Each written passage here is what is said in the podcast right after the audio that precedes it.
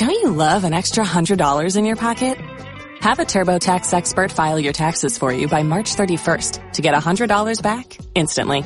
Because no matter what moves you made last year, TurboTax makes them count. That means getting $100 back and 100% accurate taxes only from Intuit TurboTax. Must file by 331. Credit only applicable to federal filing fees with TurboTax full service. Offer can be modified or terminated at any time.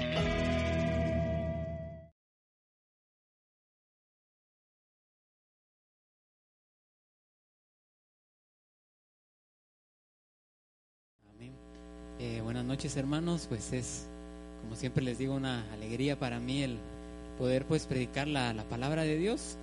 Eh, esta noche, pues como bien recuerdan, hace ocho empezamos a estudiar el libro de Génesis. Estudiamos los primeros capítulos. Hoy vamos a ver desde Génesis 6, 9, que fue donde nos quedamos eh, la semana pasada, hasta Génesis 11, 32, prácticamente es todo el capítulo 11. Eh, aquí pues hay dos historias principales. Vamos a ver, la primera es la de Noé. Yo creo que ya todos... Eh, pues esta historia la hemos escuchado desde que éramos niños, ¿va? Yo creo que todos aquí, o tal vez alguno no, pero la mayoría desde que éramos niños nos la han enseñado, ya sea nuestros papás o en la escuela dominical. Pero siempre tenemos que ver como que hay algo nuevo para nosotros. Me gustó lo que decía un pastor, que yo no sé si se han, se han dado cuenta ustedes en los niños, por ejemplo, los niños pequeños, cuando hay una película que les gusta, a mí me pasó mucho con mi, mi, hijo cuando era un poco más pequeño y que pueden ver la película una y otra vez y la terminan de ver y la quieren ver otra vez y al otro día están igual y la pasan viendo unas 100, 200 veces y no se aburren. No sé si se han dado cuenta de eso en los niños. Y esa qué emoción, incluso hasta ya se saben los discursos, ya se saben hasta dónde reírse, hasta todo prácticamente, pero esa qué emoción por ver la misma película. Entonces un pastor decía, así tenemos que hacer nosotros con la Biblia. Cada vez que miramos una historia, por ejemplo, vamos a ver la historia de Noé, muchos podemos decir, bueno, esta historia ya la he escuchado yo unos 20, 30 mensajes, pero no, siempre tenemos que estar con esa expectativa, con ese, esa emoción de ver qué nuevo hay para nosotros. Y créanme que cuando uno mira así y agarra a estudiar la Biblia de esa manera, la verdad que Dios eh, le revela a uno muchas cosas y uno puede ver eh, nuevas cosas que tal vez antes no se había dado cuenta. Eso es lo bonito de la palabra de Dios que un mismo texto, un mismo capítulo que hemos leído ya muchas veces, Dios nos trae nuevas revelaciones y nuevas enseñanzas a nuestra vida. Entonces esta noche vamos a ver de qué se trata esta historia de Noé. Les voy a decir unas cosas que tal vez nunca han escuchado. Aquí aparece en pantalla el nombre eh, de Noé en el original, que es Noah. Nosotros lo conocemos en español como Noé y el significado de Noé es descanso, paz y comodidad. Ese es el nombre de, el significado de este nombre. Ahora voy a empezar a leer Génesis 5:29. Llamó su nombre Noé, diciendo, Este nos consolará de nuestras obras, de la fatiga de nuestras manos, de la tierra que maldijo el Eterno. Si miran qué bonito, desde que nació Noé, dijeron, Este va a traer consolación, va a ser alguien especial. Y así fue él durante su vida. Ahora voy a, voy a leer, me voy a saltar ahora Génesis 6, vamos a leer aquí tres, cuatro versos, Génesis 6, 9. Todos estos es de, los he sacado de una versión que se llama la Biblia textual. Esta es una pues Biblia que, que me regaló mi hermano ahorita que vino este año y la verdad que me ha, me ha servido de mucho y me gusta mucho. Voy a leer, dice, estos son los descendientes de Noé. Noé, varón justo, fue sin defecto en sus generaciones. Noé caminaba con Ja Elohim, o sea, con el Elohim, con Dios. Y engendró Noé tres hijos, Sem, Cam y Jafet. Y se corrompió la tierra en presencia de Ja Elohim, y se llenó la tierra de violencia. Y vio Elohim la tierra, y aquí estaba corrompida, porque toda carne había corrompido su camino sobre la tierra. Esto, pues como les digo, ya es ya todos sabemos lo que ocurrió en, en, la historia, sabemos que Noé con su familia, después Dios le manda a Noé que construye el arca y ellos se salvaron, así que para salvar la, eh, los, a la raza humana, a los seres humanos. Pero quiero enseñar algo que aprendí, bueno, hace como uno o dos años, cómo era la vida anterior al diluvio. Y fíjense que la vida no había cambiado mucho. Eh, si se recuerdan, empezamos estudiando eh, hace ocho lo de la creación del jardín del Edén. Eh, es cierto que Adán y Eva pues pecaron, desobedecieron, Dios los sacó del jardín del Edén, pero la vida siguió siendo muy fácil, por así decirlo. Era una vida tan linda, la tierra prácticamente Dios le acababa de dar órdenes, todo tenía una bendición tan bonita. Vamos a ver qué, qué pasó cómo era esta vida antes del diluvio. Aquí les anoté unas ciertas cosas de lo que he leído. Una de las características de la vida antes del diluvio era que poseían una fuerza física enorme, o sea que se dice que las personas incluso cuando eran más viejas eran más fuertes. Eh, era algo, bueno, nosotros tal vez no, no sabemos cómo era, porque no estuvimos en ese tiempo, también vivían una vida muy prolongada. Si podemos ver eh, Noé cuando tuvo a sus hijos, creo que tenía 500 años o 600 años. O sea, la gente vivía, o lo podemos ver ahí en Génesis, los primeros capítulos, dice, por ejemplo, Adán creo que vivió 930 años. O sea, eran unas vidas larguísimas las que se vivían en ese entonces. Ya después del diluvio fue que Dios bajó un poco el número. ¿Qué más? No conocían sufrimiento de ningún tipo. Eh, dicen los sabios que también ningún hijo se moría mientras su papá estuviera vivo. O sea que todo iba así conforme a, a como Dios lo había creado. Era una vida muy bonita. Sembraban solo una vez cada 40 años. Imagínense, como les digo, la tierra estaba tan bendecida que producía frutos abundantes, que cada 40 años sembraban nada más. ¿Qué más? No había variación de estaciones y el estado del tiempo era un continuo clima, clima primaveral suave y placentero. En esta época dice que no habían así calores excesivos ni fríos excesivos, sino que todo era prácticamente un clima un clima agradable siempre y bueno, gracias a Dios aquí estamos en Guatemala, créanme que es uno de los mejores climas que hay en el mundo, tenemos que estar agradecidos por eso. Tal vez, tal vez sentimos frío, decimos, pero vieran en otros lugares están congelados, están bajo cero, saber cómo, pero aquí, gracias a Dios, tenemos un clima bien bonito.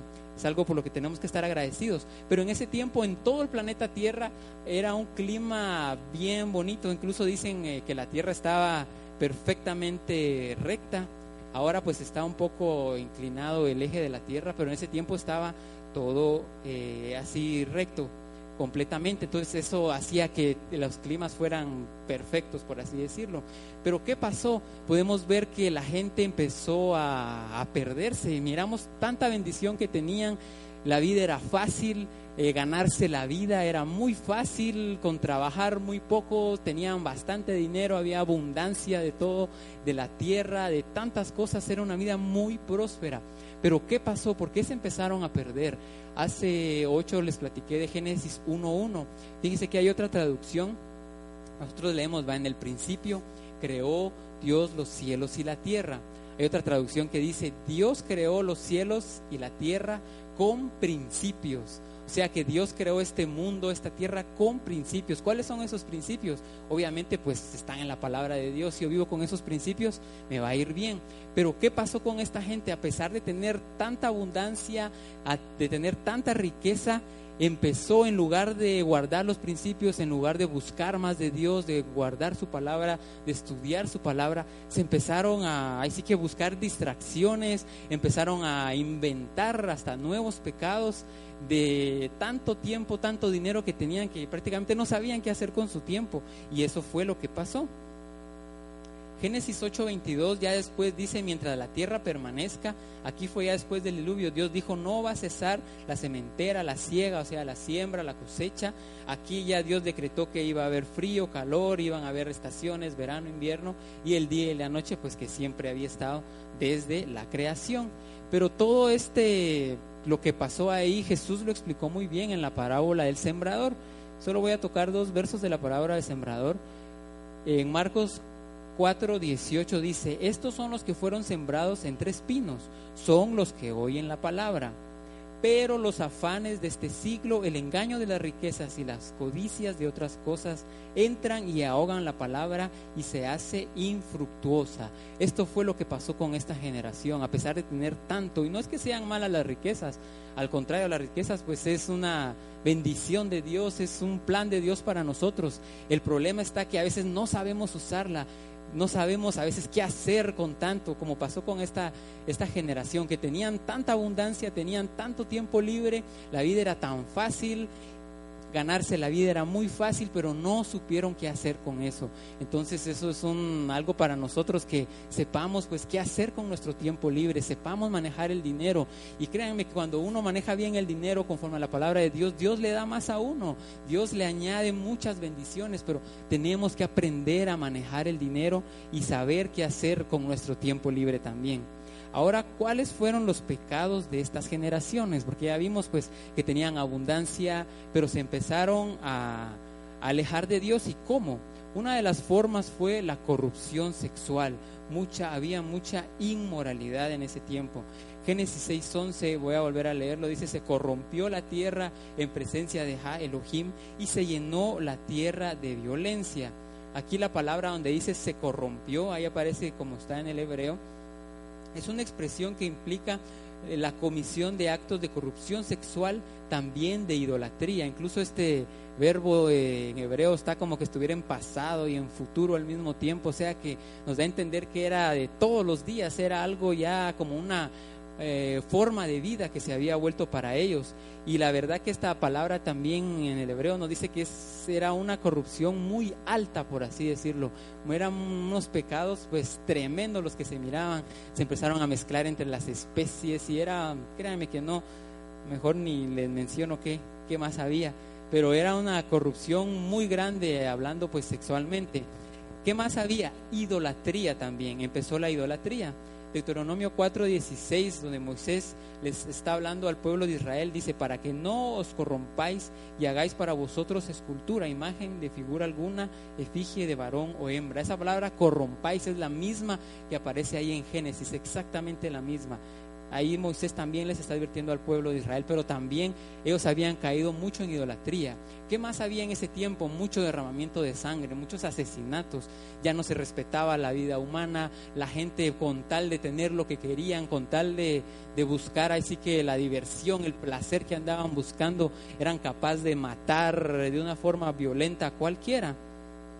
Pero ¿qué fue lo, lo que digamos, como dicen que derramó el vaso, la gota que derramó el vaso, fue la violencia, el robo, la extorsión. Voy a leerles aquí en Génesis 6:13. Dijo Elohim a Noé, el fin de toda carne viene ante mí, por cuanto la tierra se ha llenado de violencia a causa de ellos. He aquí, los destruyo con la tierra. Voy a leerles otra versión.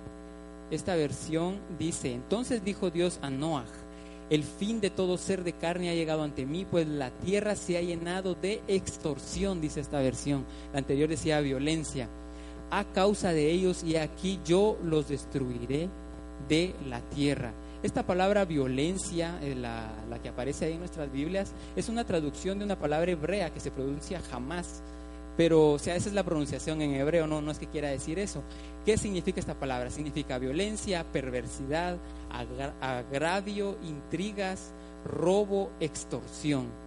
Eh, bueno, si podemos ver nuestra sociedad de ahora, a veces como que es muy, se está pareciendo un poco a esa generación de Noé. Pero ¿por qué este pecado? Así que fue como el que vino a, a decir, miramos que aquí Dios fue donde dijo, bueno, hasta aquí ya, ya no los aguanto. ¿Por qué? Porque es un pecado contra el prójimo. Los anteriores que les mencioné, eh, pecados sexuales, idolatría, el derramamiento de sangre, incluso dicen que es pecado contra Dios, son pecados que se hacen contra Dios, pero cuando empezó aquí ya el robo, empezó la extorsión, ya dañarse unos con otros, ya Dios dijo, esto ya es mucho, ya se están haciendo daños, daño hasta entre ellos mismos. Podemos ver, por ejemplo, un ejemplo de esto es la Torre de Babel, que aparece en otros capítulos despuesito, que bueno, igual tenían malas... Eh, sus fines pues eran malos, pero la diferencia de ellos es que había una gran unidad. Podemos ver que Dios dijo, estos están unidos y nada los va a detener en su camino. estaban unidos, o sea, al menos se amaban entre ellos, pero esta generación se empezaron a hacer daño entre ellos, daño al prójimo. Entonces aquí es donde nos da a nosotros una pauta de tenemos que cuidar a nuestro prójimo. ¿Por qué? Porque si yo le hago algo mal a mi prójimo, también estoy pecando contra Dios. No solo con mi prójimo, sino también con Dios. Entonces esto es lo, lo que aprendemos aquí. Ahora les voy a hablar sobre una parábola. Esto me gustó mucho. Se llama la boda de la mentira. Esto es una parábola, ya vimos que Jesús, por ejemplo, hablaba mucho en parábolas, eh, en forma de historias, con tal de que de aprender algo, hay unas enseñanzas muy lindas. Ahora, ¿por qué abajo dice el robo? Dice que en el hebreo a veces la mentira y el robo como que es lo mismo. Incluso la mentira en, en hebreo se dice en forma masculina, como que aquí dijéramos el mentira, más o menos así en el hebreo es casi lo mismo y esto lo podemos ver, dicen los sabios, que una persona que miente también va a robar y una persona que roba también va a mentir. O sea, si miramos nosotros es algo que está muy, como muy de la mano, ya sea que conozcamos a alguien que, miente mucho, le gusta mentir, pues es de esperarse que tarde o temprano también vaya a robar. Es algo que nos da a nosotros una pauta pues de, de conocer pues este, este tipo de mal. Ahora, ¿qué pasó en esta parábola que les voy a contar? ¿Por qué dice la boda de la mentira? Si vamos a Génesis 6, 19, dice, también harás entrar en, en el arca dos de cada ser viviente de toda carne para que sobrevivan contigo, serán macho y hembra. Pues bien sabemos que cuando Dios le ordenó a Noé pues guardar, eh, entrar al arca los animales, tenían que ir en su parejita, ¿va? el macho y la hembra. Y esta parábola dice que llegó la mentira con Noé y le dijo, mira, yo quiero salvarme también del diluvio. Pero Noé le dijo, bueno, como les digo, esto no, no es que haya pasado, es una parábola solo para ilustrarnos algo, para aprender algo. Noé le dijo, mira, pero aquí tenés que entrar, tenemos, tenés que entrar con tu pareja, porque vos venís solo, miras a todos los animales, viene el macho y la hembra. Bueno, dijo la mentira, fue a buscar a su pareja, y total que se encontró a la pérdida y le dijo, mira, quiero que seas mi esposa y así vamos a entrar al arca y no vamos a morir. Pero ¿qué, qué es lo que pasa siempre cuando un, pues, alguien quiere un muchacho, anda buscando una muchacha? Siempre vienen las promesas, yo creo que aquí todos sabemos de eso. Una vez lo hicimos, empezamos a prometer un montón de cosas que tal vez nunca vamos a cumplir, incluso hasta la luna llegan a prometer muchos y lo peor de todo es que a veces la mujer, las mujeres pues a veces creen todo lo que todo lo que les, les prometen los hombres. Pero eso pasa, es eh, ahí sí que parte de, de la vida, parte de cómo enamorar a una mujer, por decirlo así. Pero ¿qué pasó con la mentira y la pérdida? Le dijo, mira, pues bueno, yo te voy a prometer algo. ¿Qué me prometes? Le dijo la pérdida. La mentira, la pérdida. Le dijo, te voy a prometer que todo lo que yo gane, te lo voy a dar a ti y vas a poder hacer con ella lo que vos querrás, lo vas a poder dañar. O sea, prácticamente todo lo que gane la mentira, la pérdida se lo va a llevar. Y bueno, según esta parábola, pues llegaron con Noé, le dijo, mira, ya nos casamos, entraron al arca, se salvaron. Pero ahora, ¿qué viene? ¿Qué nos enseña esto? Que este pacto, o sea, este pacto que le hizo la mentira, la pérdida, sigue en plena vigencia hasta nuestros días. Por eso toda ganancia que la gente obtiene mintiendo o engañando es una ganancia momentánea, ya que al final comprobará que es en realidad una pérdida. O sea, esto nos deja a nosotros que a veces, eh, bueno, se mira más en los negocios, que viene alguien y te promete algo, que te dice este producto tiene tal cosa, y con tal de vender, eh, mete un montón de mentiras, un montón de engaño, pero al final toda esa ganancia, créanme que tal vez en el momento el persona dirá, pues bueno, hice bastante dinero, vendí tal cosa que valía mucho menos del valor, gané mucho, incluso tal vez vendieron cosas que ni funcionaban ni servían, Pero ¿qué pasa en este sentido cuando uno obtiene sus ganancias mintiendo, engañando, aprovechándose de la gente? Esas ganancias, créanme que son solo momentáneas.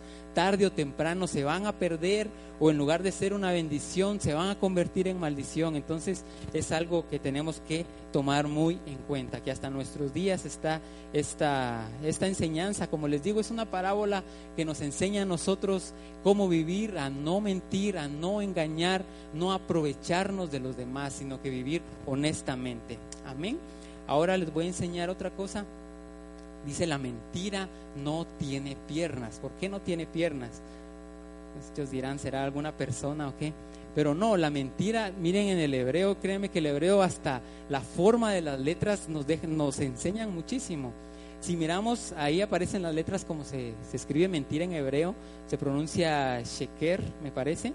Pero si miramos las letras y trata, tratáramos de agarrar, sacar esas letras y tratarlas de parar, como que no se pararía. Ya vemos que una letra tiene solo una pierna, la otra pues está incluso baja del renglón y como que enseñan aquí que aprendemos de esto que la mentira no se sostiene, que no es estable, que no permanece. Ahora, ahora vamos a ver la verdad. En hebreo verdad se, se pronuncia emet. Esta es la verdad. Si miran las letras que forman la palabra verdad en hebreo, todas tienen dos piernas. Si se dan cuenta, si agarráramos las letras, pues se pararían bien.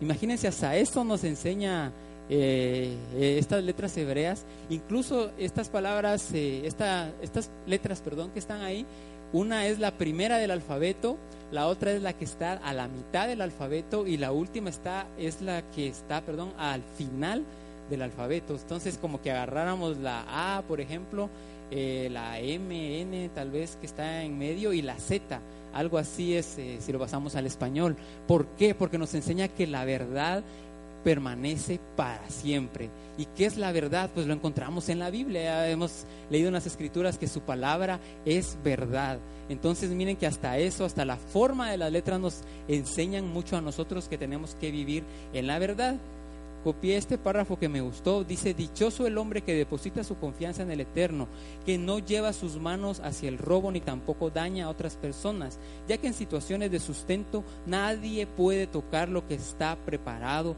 para su compañero. O sea que si miro yo a mi hermano que tiene más que que tiene una casa bonita, que tiene un carro, gloria a Dios. No voy a estar yo con aquello de con celos, con envidia. No, al contrario, tengo que alegrarme con él, tengo que alegrarme con él. ¿Por qué? Porque tenemos que amar al prójimo. Eso es lo que nos enseña. Me gustó esta frase como termina. Nadie puede tocar lo que está preparado para su compañero. O sea, si algo Dios nos ha prometido y algo lo tenemos, es para nosotros, hermanos. Tengamos la seguridad que no lo vamos a perder. Si Dios lo prometió y es eh, parte del plan de Dios, es de nosotros y nadie nos los va a quitar.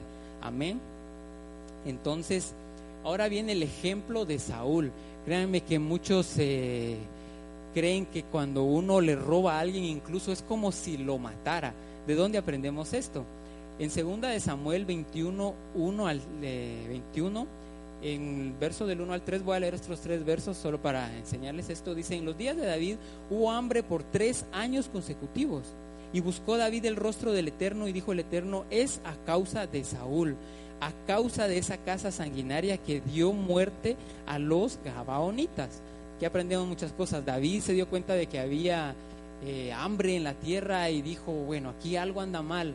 Buscó rápido así que a Dios, eh, buscó su rostro. Él sabía que algo era algo espiritual lo que había pasado y, Dios le dijo, es a causa de Saúl el rey llamó a los gabaonitas, habló con ellos. Los gabaonitas no eran de los hijos de Israel, sino eran del remanente de los amorreos. Los hijos de Israel le habían jurado la paz, pero Saúl habría procurado matarlos en su celo por los hijos de Israel y de Judá. Después, eh, en el verso 3, dijo pues David a los gabaonitas, ¿qué puedo hacer por vosotros y con qué os haré compensación para que bendigáis la heredad del Eterno? Pues les voy a contar, estos gabaonitas, eh, si miramos desde el libro de Josué, era una nación que Josué tenía que destruir. Era, era prácticamente una tierra para los israelitas, pero los gabaonitas se disfrazaron, dijeron que venían de una tierra muy lejos y con tal de que no los matara, con tal que hicieron un pacto con Josué y les dijo que no los iba a matar, que se iban a quedar con Israel, prácticamente se iban a quedar como trabajando con ellos. ¿Qué pasó después aquí en, en segunda de Samuel, perdón, en primera de Samuel 21 y 22, si lo pueden leer? Eh, es cuando Saúl sabía pues que David iba a ser rey. David estaba huyendo, se fue a una ciudad de Nob. ¿Qué fue lo que él fue a refugiar ahí? Ellos le dieron comida, ayudaron a David y sus hombres. En eso David pues siguió su camino, Saúl se enteró de eso. ¿Y qué hizo Saúl? Esta ciudad de Nob, fíjense que era una ciudad de sacerdotes, era una ciudad de hombres de Dios. Vino Saúl con sus hombres y en venganza, ahí sí que porque habían ayudado a David, vino Saúl y mató a toda esa ciudad, mató a todos los sacerdotes de Dios. Imagínense hasta dónde llegó Saúl en ese, en ese, en ese acto que hizo. ¿Y qué pasó? Los gabaonitas eran los que trabajaban para, para los sacerdotes de Nob. Ellos eh, les llevaban agua, les servían, a veces les llevaban leña, los que estaban en el templo. Ah, prácticamente trabajaban con ellos y ellos pues le daban un salario. Ellos con esos pues se ganaban la vida. Pero ¿por qué dice el verso aquí que Saúl había matado a, los gabaonitas? Y si buscamos en toda la Biblia no aparece dónde Saúl mató a los gabaonitas. ¿Cómo los mató? Al Saúl matar a estos sacerdotes de esta ciudad de Nob, prácticamente les los dejó sin sustento. Imagínense qué harían los gabaonitas, ya no tenían con quién trabajar. No sé si empezaron a morirse de hambre, tal vez buscaron otras formas de ganarse la vida. Pero ¿qué nos enseña aquí? Que para Dios, si yo le robo algo a alguien, si le quito algo que le pertenece, es casi como matarlo, es quitarle el sustento, es dañarlo de una forma tan grave. A veces decimos, bueno, le voy a quitar solo unos cuantos que sale, le voy a robar solo un poquito, pero créanme que no, es un pecado que tenemos que tener cuidado, que no tenemos que robarle a nadie. Amén. Puede decirle al que tiene a la par, dígale, ya no robes, ya no robes. A veces robamos tiempo, a veces robamos cuántas cosas se puede traducir este pecado, pero es algo que tenemos que ponerle atención y no dejar que dañe nuestra vida. Entonces es muy, créanme que es muy serio, a veces lo miramos como algo muy sencillo y lo podemos ver mucho en esta sociedad, prácticamente en estos días aquí, nuestro país, muchos países, cómo se, las generaciones se han ido corrompiendo y todo, pero yo creo que en medio de tanto nosotros vamos a hacer luz, a eso nos ha llamado el Señor, a hacer luz en medio de la oscuridad. Voy a terminar leyendo estas, las siete leyes de Noé, las siete leyes de Noah, dice aquí, es el este es el nombre como se dice Noé en hebreo. Esto ya creo que una vez lo compartió mi papá. Estas leyes prácticamente se decretaron después del diluvio. Dios dijo, como en ese tiempo, como lo sabemos, eh, es hasta Éxodo 16, 17 al 18, 19, cuando Dios ya entregó los diez mandamientos pero antes de eso prácticamente no, no tenían un documento escrito, por decirlo así. Gracias a Dios nosotros tenemos la Biblia y a veces ni la leemos, pero gracias a Dios nosotros tenemos la Biblia que podemos, ahí sí que en cualquier rato leerla, llevarla a cualquier lado, que no tenemos problema de eso. Pero en ese tiempo no había una Biblia prácticamente para estudiar, para, para leer. Entonces Dios le dejó a Noé siete leyes. Esto se ha sacado pues conforme a los escritos que han habido desde hace mucho tiempo y es algo que se aplica a todos nosotros, porque nosotros creo que todos somos descendientes de Noé. Imagínense, en ese tiempo quedó solo Noé, quedaron sus hijos y ellos empezaron a poblar otra vez la tierra. ¿Cuáles son estos siete, estos siete, estas siete leyes, siete preceptos, siete principios? El primero es saber que existe un solo Dios, un Dios infinito y supremo sobre todas las cosas. O sea, aquí deja fuera toda idolatría. Si yo creo que aquí todos creemos que Dios es el único el único creador, el único Dios sobre todo lo que hay en el mundo, el único creador de todas las cosas, es un Dios infinito. Esa es la primera ley, reconocerlo completamente. La segunda es respetar al creador, no blasfemar, no decir maldiciones. Así que por más difícil que la estemos pasando, nunca, eh, la, nunca le echemos la culpa a Dios, nunca le recriminemos nada, porque la verdad que a veces nos pasan cosas por, a veces por nuestras mismas acciones, cosas que sembramos, pues eso mismo veces cosechamos. Y muchas cosas pues son para enseñarnos, muchas cosas tienen un propósito eterno. Entonces nunca tenemos que blasfemar en contra de Dios. El número tres es no cometer asesinato. Esto pues creo que todos ya lo, lo sabemos, pero estas son, créanme que si cumpliéramos solo con estas siete leyes, nuestra sociedad, todos los países, créanme que fueran muy diferentes, fuera una paz la que se viviera no cometer asesinato. ¿Por qué? Porque una vida es un mundo entero, una vida es algo tan precioso que Dios ha hecho. Entonces no tenemos que cometer asesinato. La cuarta es respetar la institución del matrimonio. ¿Por qué? Porque el matrimonio es divino, es un reflejo de la unidad de Dios. Aquí entra pues todo lo que es adulterio, fornicación, todos estos pecados. Tenemos que respetar la institución del matrimonio. Número cinco es no robar. De esto estuvimos hablando. No robar. No le quitemos nada a nuestro prójimo, nada que no nos pertenece. El número seis, respetar a las criaturas de Dios. Respetar a los, eh, prácticamente los animales. Fíjense que antes del diluvio, no, eh, Dios no les había permitido comer animales. O sea que antes del diluvio eran vegetarianos prácticamente pues comían frutas, vegetales, pero no podían comer animales. Hasta después del diluvio Dios le dijo a Noé pues que ya podía empezar a comer animales, pero siempre pues no, no dañándolos, sino que siempre respetando a las criaturas, pero sí desde esa época que ya se comen animalitos y nosotros pues también lo hacemos. Y el número siete es mantener la justicia, o sea, mantener la justicia tanto, aquí se refiere tanto a niveles de país como eh, sistema judicial, y también pues nosotros tenemos que mantener la justicia en, en cuestiones pues donde tenemos que tener decisiones en nuestra familia, en cosas en que estemos nosotros eh, influencia sobre otras personas. Entonces, créanme que si viviéramos con estos siete principios, nuestra sociedad fuera tan diferente y tan linda. Estas siete leyes le dejó Dios a Noé para todos los descendientes y para nosotros también. Yo creo que aquí en cada uno de esos podríamos sacar un mensaje completo. Encontramos muchos textos alrededor de cada uno de estos, pero se los quería dejar a manera de resumen para que no nos olvidemos de que Dios nos ha dejado aquí pues con propósitos eternos y no olvidarnos pues ¿Qué, ¿qué, hacemos con nuestro tiempo libre? ¿Qué hacemos con lo que Dios nos ha dado? Como lo que le pasó a esta generación del diluvio, que lo tenían todo prácticamente, su vida era tan bonita, tan próspera, tan bendecida, y después del diluvio, como que Dios hizo que la vida fuera un poco más difícil, ahora tal vez en estos tiempos cuesta más ganarse la vida, pero así lo dejó Dios. Imagínense si viviéramos en tiempos de Noé, miramos ahora tanta maldad que hay en el mundo. Ahora si viviéramos en esa generación de que todo era tan fácil, no sé cómo acabaríamos, de veras, Dios sabe por qué, así que sus propósitos, propósitos eternos, pero no tenemos que olvidarnos de que tenemos que emplear bien nuestro tiempo libre, buscar al Señor, leer su palabra, estar siempre en comunión con Él, saber usar las bendiciones que Dios nos da para bien.